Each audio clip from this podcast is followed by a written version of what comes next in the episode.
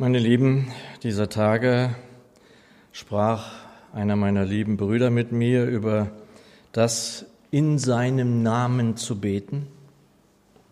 Er fragte mich danach, was ich so denke, was das eigentlich bedeutet. Ich antwortete, es sei aus meiner Sicht vor allem eins zu sein mit dem Willen des Vaters. An der Stelle sagte Herr Jesus, in Johannes 14, und was ihr in meinem Namen erbitten werdet, das werde ich tun, damit der Vater im Sohn verherrlicht wird.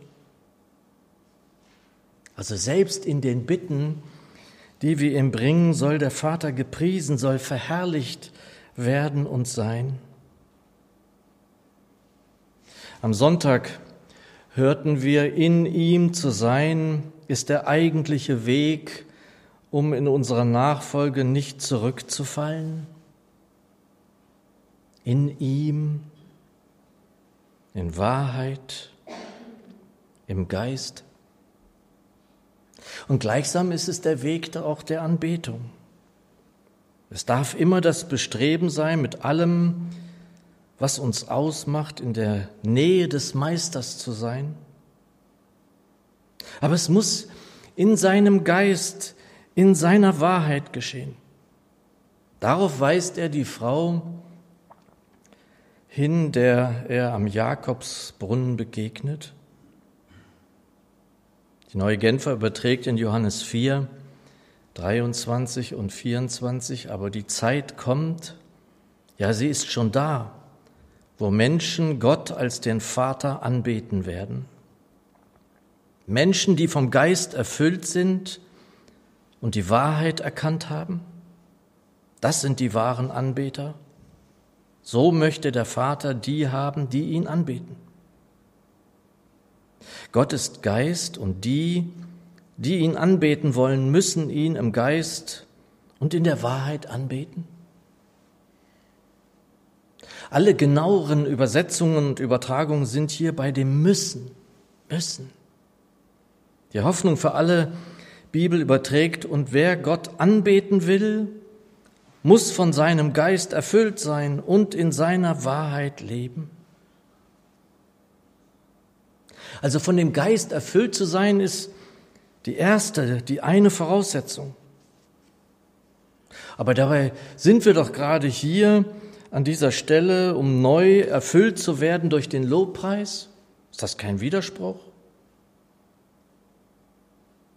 Es kann nicht stimmen, dass wir geisterfüllt sind und das innerhalb von Stunden sozusagen ausgeschöpft sein wird.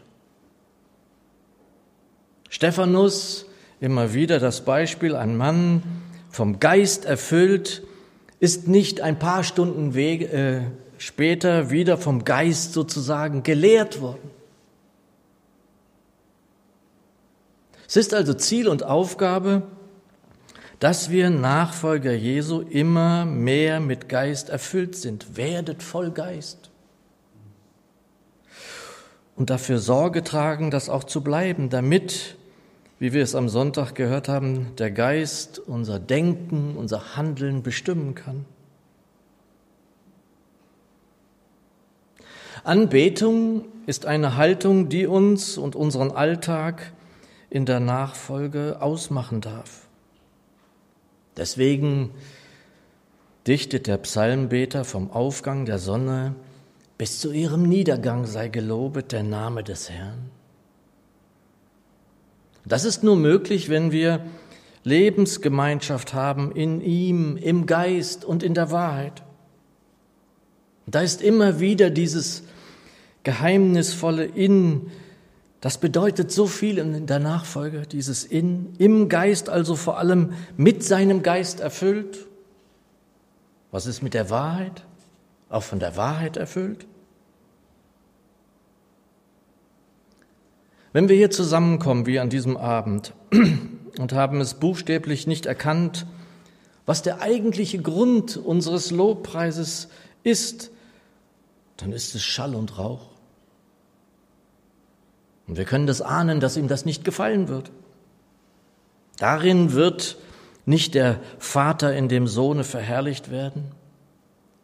was dem Herrn Jesus offenbar sehr wichtig war und ist. Das neutestamentliche Wörterbuch von Ralf Luther schreibt, man kann die Wahrheit nicht konservieren zwischen den schwarzen Deckeln der Bibel. Man kann sie nicht einfangen in ein System der Lehre, in Katechismen oder Dogmen. Wie Gott in Wahrheit ist, was er wirklich will, kann nur der erkennen, dem Gott selbst begegnet. Darum sagt Jesus, ich bin die Wahrheit. Damit ist ausgesprochen, wo er persönlich nahe ist, da werden Menschen wirklich von Gott berührt, göttlich erleuchtet. Da erst fallen ihnen die Schuppen von den Augen, wie klein, wie eng, wie trübe, wie falsch ihre bisherigen, auch biblischen Vorstellungen von Gott waren.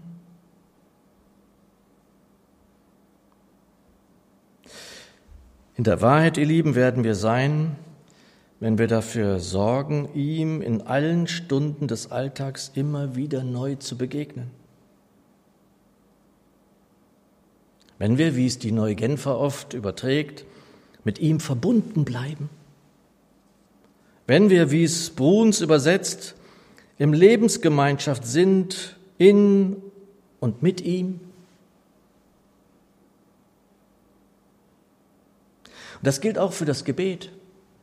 Wahrhaftiges Gebet sucht nicht nur die Gabe, sondern sie sucht den Geber. Wilhelm Busch sagte einmal, dass Menschen, die einmal in Not zu beten beginnen, zwar die Hilfe wollen, aber nicht unbedingt den Helfer. Und ich sage dazu, dass es so ist, wenn sie ihn gar nicht kennen wenn sie ihm nicht begegnet sind, nicht von ihm berührt worden sind. Denn was ich zum Beispiel hier suche, wenn ich hier heute Abend bin, ist immer Jesus. Ihn suche ich.